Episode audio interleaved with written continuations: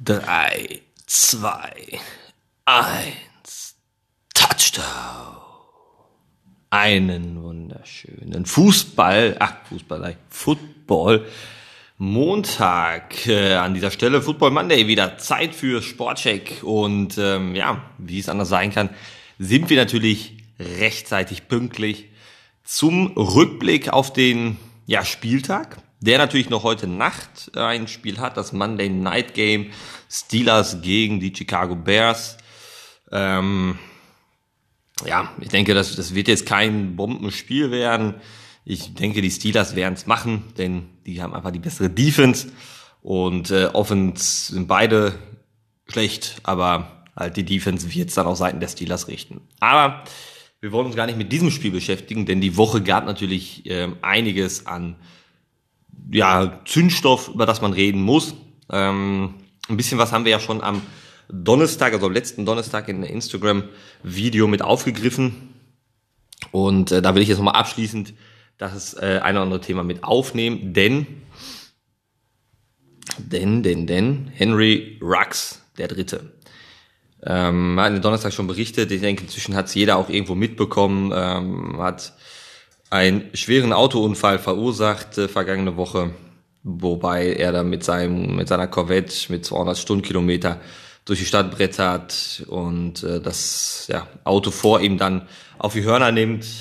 Letzten Endes geht das Auto in Flammen auf und ja, das Tragische ist einfach, dass da bei eine junge Frau, 23 Jahre, ähm, ja, in ihrem eigenen Auto verbrennt. Das ist sehr heftig, die, die Geschichte wenn man die sich anhört und, und verfolgt. Und ähm, ich denke, Henry Ruggs war ein junger, aufstrebender Star. Seine Karriere ist definitiv zu Ende. Die Raiders haben ihn sofort entlassen. Klar, was fast keine andere Wahl. Du musst diesen Schritt gehen. Ähm, er will mit Sicherheit seines Lebens auch nicht mehr froh werden, aber man darf halt nicht vergessen, die Familie von dieser jungen Frau ähm, auch nicht. Und, und ähm, letzten Endes muss jetzt ein Gericht entscheiden und ein Gericht muss so entscheiden, dass man sagen muss, es ist egal, ob er ein NFL-Profi ist. Ähm, hier ist er ein Mensch, der vor Gericht steht, der einen anderen Menschen durch seine Fahrlässigkeit, durch seinen Leichtsinn alkoholisiert am, am Steuer, ähm, vor allem mit über 200 Stundenkilometer durch die Stadt düsen.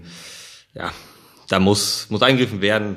Es wird gemunkelt, so wie man hört, dass es bis zu 46 Jahre Haft sein könnten ähm, bei vollem Strafmaß. Ich gehe nicht davon aus, dass es so hart ausfallen wird, aber ja, er wird auf alle Fälle einige Jahre hinter Gitter verbringen müssen und ähm, ja, letzten Endes zu Recht, muss man halt so deutlich sagen. Ein anderer Spieler, um den es letzte Woche auch ging, denn damit wollen wir das Thema Henry Rux jetzt auch ad acta legen. Sobald da eine Entscheidung des Gerichts bekannt gegeben worden ist, werden wir natürlich das Ganze nochmal aufgreifen und diese Thematik ähm, ja, genauer erläutern. Nichtsdestotrotz war ja letzte Woche dann auch noch OBJ, Odell Beckham Jr. Die ganze Posse um ihn ging los, dass sein Vater, also Odell Beckham Senior, ein, ein Tweet abgelassen hat und, und gegen Baker Mayfield geschossen hat und, und so Videoclips einspielte nach dem Motto, wie oft OBJ frei steht, aber er einfach nicht angespielt wird von Baker Mayfield. Also er schmeißt im Grunde den Quarterback von Cleveland voll unterm Bus. Ähm, ich bin jetzt auch kein Riesenfan von Baker Mayfield, definitiv nicht. Ähm, nichtsdestotrotz macht man sowas nicht. Das ist ähm, solche Sachen werden intern geklärt. Und dann haben sich auch noch andere Sportgrößen wie LeBron James etc. dazu geäußert, dass man endlich OBJ aus Cleveland weglassen soll, woanders hin soll. Und ja, diesem Wunsch sind sie im letzten Endes dann nachgekommen. Sie haben seinen Vertrag dann im Einvernehmlichen umstrukturiert, sodass sie ihm erstmal keine Abfindung zahlen müssen. Er ist jetzt auf dieser Wafer-List oder wie das ausgesprochen wird. Ähm, und auf dieser Liste haben jetzt die Teams aufgrund ihres aktuellen Records in umgekehrter Reihenfolge, also das Schlechteste zuerst, ähm, die Möglichkeit, ihn da entsprechend unter Vertrag zu nehmen. Müssen dann aber das restliche Gehalt, das sind 7, irgendwas Millionen, ähm, die ihm noch zustehen, dann übernehmen. Und dann geht's halt runter und wenn jetzt ein Team sagen würde, ja, dann können sie ihn verhandeln und dann einigt man sich, dann würde halt, wenn ein Team eins mal das nimmt, haben die anderen 31 Teams halt Pech gehabt. So. Es wird aber halt so, wie die Experten in den USA sagen, geht man davon aus, dass er äh, nicht darüber äh, gedraftet wird, einfach zu teuer ist, weil du musst das dann übernehmen. Also lässt du ihn in den Free Agent gehen, alle 32 Teams sagen nein, dann wird er Free Agent ähm, und dann kann im Grunde ein neuer Vertrag ausgehandelt werden. Dadurch wird er natürlich viel, viel günstiger für die Teams. Und ähm, dann ist es natürlich interessant, denn OBJ selber hat sich dazu geäußert und sagte, liebe Leute, ich möchte ähm, gerne zu einem Playoff-Team gehen. Also ein Team, was Chancen hat und wohl auch ja das Potenzial hat, in die Playoffs zu kommen, da weit zu kommen. Ob jetzt dieses Jahr oder spätestens nächstes Jahr muss es halt, also ein Perspektivteam will er nicht haben, sondern ein Team, was wirklich das, das bringt. Da gibt's natürlich in der NFL ähm, nicht allzu viele, weil man, man muss ja auch überlegen, viele Teams haben eben, wenn man jetzt die Buccaneers nimmt. Ja, natürlich ist die, die Tampa Bay Buccaneers sind da prädestiniert für, aber Tampa Bay hat einen Receiver-Korb schon mit Mike Evans, Chris Godwin und ähm, Antonio Brown. Die brauchen kein OBJ. Ähm, wo er natürlich gut passen kann und darüber wird auch geredet, das sind natürlich die New Orleans Saints, denn sie haben, dadurch, dass Michael Thomas verletzungsbedingt für diese Saison auch ausfällt, haben sie nicht diesen Nummer 1 Receiver und der fehlt den Saints an allen Ecken und Enden. Ähm, dann hat man natürlich so Teams, auch wie die Kansas City Chiefs, wo drüber geredet wird. Ist er vielleicht die Lösung? Ähm, für die Chiefs ist es ein durchaus interessanter Move, auch darüber nachzudenken, auch wenn man natürlich sagt, ja, okay, hey, wir haben Nic äh, Nicole Hartman, wir haben Tyreek Hill. Aber das Problem ist, dass sich die Teams auf Tyreek Hill und Travis Kelsey einstellen. Wenn du jetzt noch einen Odell Beckham Jr. in dem Team hättest, ganz anderes Playcalling auf einmal. Für, für die Offense als auch für die gegnerische Defense. Weil du gehst du auf Tyreek Hill, gehst du auf Travis Kelsey, hast du einen anderen Star Receiver davon noch umlaufen. Den kannst du aber nicht so freilassen. Das heißt, du musst ihn ebenfalls unter Deckung nehmen. Dadurch wird dann Tyreek Hill freier. Also, das ist auf alle Fälle ein Move, der für die Chiefs interessant ist. OBJ selber hat sich auch zu Wort geäußert und sagte, er würde halt gerne, ob das jetzt alles so mal so stimmt, das muss man mal das kann auch aus dem Kontext gerissen sein, aber er würde halt gerne zu den Seattle Seahawks gehen und mit Russell Wilson zusammenspielen. Wäre natürlich auch ein mega Move, dass du einen äh, drei Receiver hast, das sind dann Tyler Locke, DK Metcalf und OBJ. Puh, sehr nice. Ähm, nichtsdestotrotz, am Ende ist es eine Frage des Geldes. Und äh, ich gehe davon aus, dass er nicht jetzt ge äh, gepickt wird, sage ich mal, ähm, sondern er Free Agent wird und dann in den nächsten ja, ein, zwei Wochen sich dann ein Team ihn unter Verteidigung. Also wir werden ihn diese Saison auf alle Fälle noch auf dem Platz sehen, davon kann man ausgehen. Aber, und damit kommen wir jetzt nämlich direkt in den Spieltag rein. Denn die Cleveland Browns haben ein Divisionsduell gegen die Cincinnati Bengals gespielt. Das erste Spiel nach Odell Beckham Jr. und 41 zu 16 für die Browns. Das ist eine Ansage. Puh, muss man wirklich sagen. Ähm, die Browns haben einfach mal abgeliefert. Baker Mayfield 218 Yards, zwei Touchdowns, 14 äh, von 21 Pässen, 132er Quarterback Rating. Also mega Leistung. Ähm, viele sagen ja, dass es den Browns jetzt leichter fällt, weil du nicht OBJ hast, wo du weißt, ich muss ihn anwerfen. Ich muss, irgendwann muss ich ihn anwerfen. Ähm, das hast du nicht mehr, sondern du hast ihn jetzt nicht mehr auf dem Platz stehen und du kannst selbst sagen, werfe ich dahin, werfe ich dahin, werfe ich dahin. Ähm, und du hast nicht diesen, diesen, fühlst nicht diesen Zwang in dir so, ich muss ihn irgendwie anwerfen. Nichtsdestotrotz, am Ende muss man halt sagen, die Cleveland Browns sind ein Running Game, Run, Rushing Game, Rushing Team, so, mein Gott, äh, Montagabend. Rushing Team, denn Nick Chubb hat abgeliefert. 137 Yards, zwei Touchdowns. Der Typ ist ein Beast. Muss man so sagen. Pah, Maschine, Alter. Maschine. Ja, damit sind die Browns auf alle Fälle wieder im Rennen, was die Playoffs angeht. Und die Bengals nach einem sehr, sehr guten Start. Aber nachdem sie dann vor zwei Wochen die äh, Baltimore Ravens geschlagen haben in der Division und dachte, okay, hey, die Bengals sind on fire tun sie sich jetzt doch sehr, sehr schwer, sehr, sehr schwer, kommen ähm, nach dann die Niederlage gegen die Jets, was keiner verstehen kann, wie die gegen die Jets verlieren konnten. Jetzt die Niederlage gegen die Browns. Ähm, Joe Burrow, kein Touchdown, zwei Interceptions, äh, zwar auch 282 Yards, aber halt auch zwei Interceptions und kein Touchdown. Also es lief herzlich wenig. Sie sind auf einem guten Weg, ja, aber ein bisschen Zeit muss man den Bengals noch geben. Man kann jetzt nicht davon ausgehen, dass sie dieses Jahr schon den ganz großen Wurf landen können in der AFC. Aber ein Team, was ebenfalls aus der AFC kommt, wo noch weniger lief als bei den Bengals, das sind die Buffalo Bills. Bis dahin eigentlich das Top-Team der AFC. Offense mega Nummer eins in, in äh, Points, Defense liefert ab. Die Defense hat wieder abgeliefert. Nur neun Punkte zugelassen gegen die Jaguars. Problem ist, auch die Offense haben nur, hat nur sechs Punkte dem Scoreboard gebracht, am Ende 9 zu 6 für die Bills. Das war eine ganz, ganz hässliche Bertha der, der Buffalo Bills. Äh, wenn man sich die Statistiken anschaut, Baker, ach, Baker Mayfield sage ich schon, Josh Allen, 264 Yards, zwei Interceptions, kein Touchdown. Da lief alles nur nicht die Punkte. Also da war boah, nicht gut. Und Josh Allen hat auf alle Fälle seinen Meister in Josh Allen gefunden. Denn ähm, auch Seiten der äh, Buffalo Bills gibt es ein Josh Allen, lustigerweise, und der hat einfach alles in diesem Spiel gegen den Josh Allen der Bills gemacht. Sack, Interception gefangen und ein Fumble recovered. Also besser kannst du eigentlich als Defense-Spieler nicht abliefern und dass du ähm, als Josh Allen damit Josh Allen geschlagen hast, äh, ist dann eigentlich so die die äh, Story des, des ganzen Tages. Nichtsdestotrotz ist ein unfassbar schlechtes Spiel, 9 zu 6. Boah, das war harter, harter Football. Und ähm, ebenfalls, und darüber müssen wir jetzt auch noch sprechen, und dann kommen wir auf die TV-Games zu sprechen. In, ebenfalls lief gar nichts bei den Dallas Cowboys, die ähm, letzte Woche ja noch ohne Dak Prescott spielen mussten, der ja verletzt war.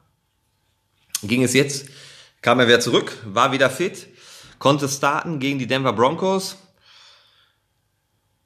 Und ja, das war aber einfach mal nix. Ja, nix. Es stand 30 zu 0 und dann kamen noch 16 Punkte aufs Scoreboard für die Dallas Cowboys. Also im Grunde da, wo der Gegner dann auch herzlich wenig dagegen gesetzt hat.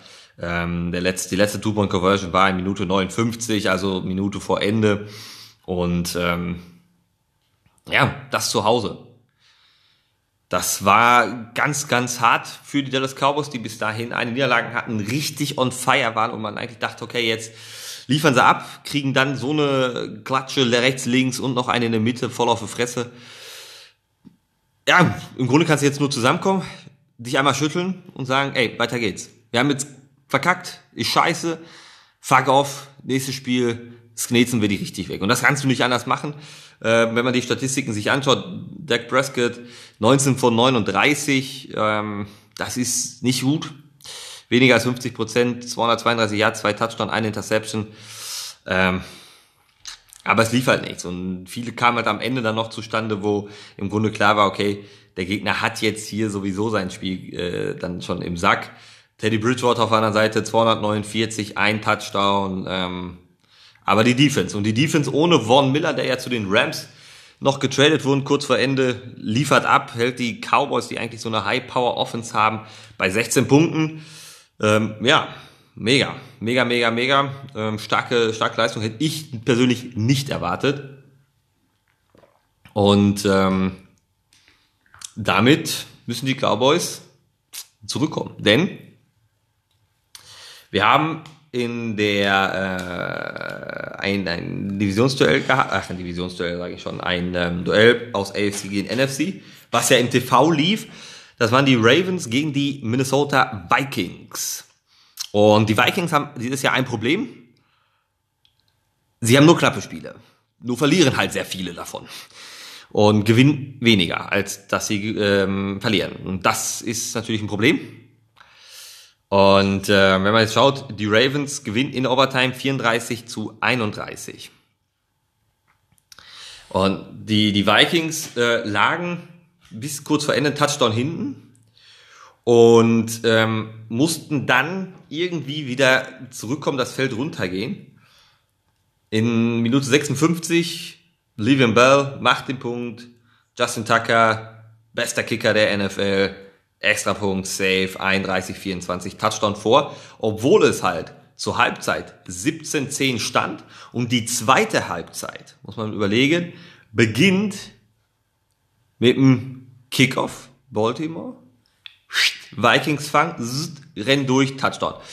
Ähm, machen perfekten Kickoff-Return zum Touchdown, führen damit sofort 24 zu 10. Man dachte, okay, jetzt läuft jetzt läuft es. Ja, aber die, die Vikings, ach die Vikings, ja, die Vikings kriegen keine Punkte mehr aufs Scoreboard. Ähm, und die Ravens antworten, legen nach, kommen zurück, klack, klack, klack, 21 Punkte, und auf einmal steht es 31 zu 24. Letzte Drive der Vikings, zack, zack, zack, fällt runter. Äh, Kirk Cousins zeigt, dass er ein guter Quarterback ist, bringt sein Team in Position, Touchdown, Adam Thiel, extra Punkt ist gut. Es geht in die Overtime. Baltimore hat den Ball. Baltimore geht das Feld runter. Lamar Jackson, ah, böser Wurf, wird abgefangen, der Ball, Interception, Ballbesitz für Minnesota. Damit Minnesota alles jetzt in der Hand. Punkt, ein Field Goal reicht, du gewinnst das Spiel. Du gewinnst das Game, du brauchst nur ein Field Goal schießen, bring dich in Position. Aber die Defense der Ravens ist da. Die Vikings kommen nicht durch, müssen panten. Der Ball geht zurück zu den Ravens. Jetzt wiederum reicht den Ravens ein Field Goal, um das Spiel zu entscheiden. Klar, klar, klar, bringen sich in Position gerade gesagt, bester Kicker der NFL, Justin Tucker kommt aufs Feld, Ball durch den Pfosten, Field Goal drehen, 34, 31 Ravens. Sehr, sehr ärgerlich für die Minnesota Vikings, Cousins 187 Yards, zwei Touchdown, keine Interception, Lamar Jackson 266 Yards, drei Touchdown, zwei Interceptions, ähm, hat aber halt auch auf dem Boden einfach 120 Yards hingelegt. Also mega, ähm, war ein spannendes Spiel, hätte man zwischenzeitlich nicht so erwartet, vor allem nach der ersten Halbzeit, da dachte man, okay, jetzt geht Minnesota weg, aber ja, die Ravens sind da und ähm, kommen damit äh, zurück und ähm, bringen sich damit in ihrer, in ihrer Division wieder auf Platz eins und damit auf alle Fälle auch ein guter Weg in Richtung Playoffs. Das äh, RAN.de-Spiel ähm, will ich gar nicht viel zu sagen, 24-6 für die Patriots. Einziger Aufreger, der ja auch im Nachgang jetzt noch drüber diskutiert wird, Mac Jones, Quarterback der äh, New England Patriots.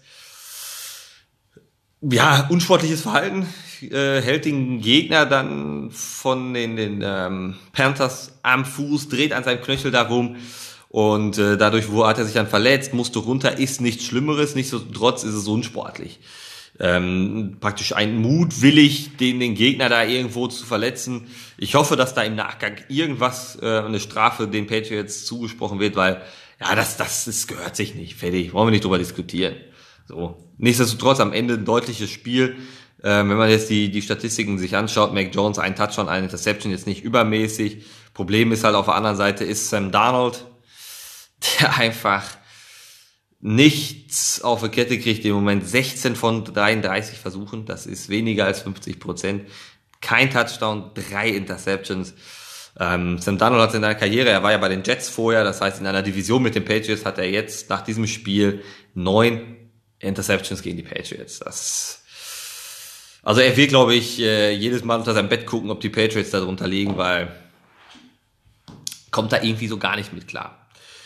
Ja, und dann kommen wir zu den späten Spielen, ähm, die gestern noch waren.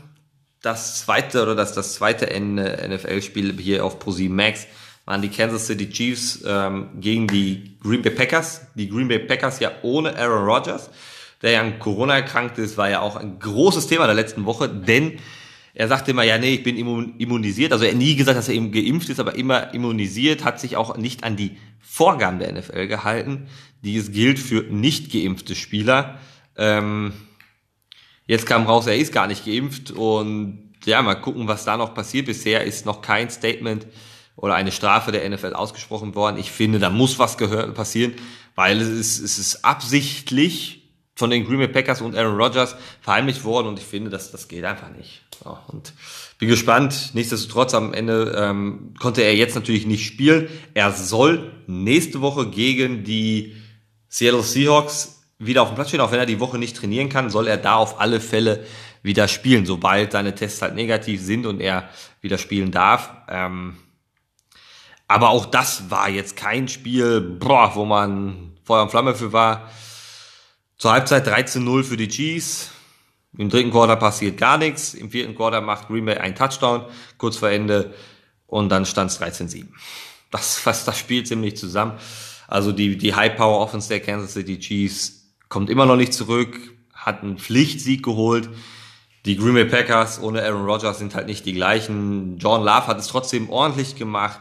Ein Touchdown, ein Interception für seinen ersten Start in der NFL, für sein erstes Spiel überhaupt in der NFL war das schon mal ganz ordentlich. Ähm, Patrick Mahomes auf einer Seite mal ohne Interception geblieben, hat einen Touchdown geworfen, aber jetzt auch nicht das Gelbe vom Ei, was er da fabriziert hat. Also für die Chiefs war es wichtig, für die Packers ähm, müssen sie hoffen, dass Aaron Rodgers zurückkommt, weil es natürlich eine ganz andere Dynamik im Spiel und äh, fast schon in der Umkleidekabine bei den ähm, Packers dann hat.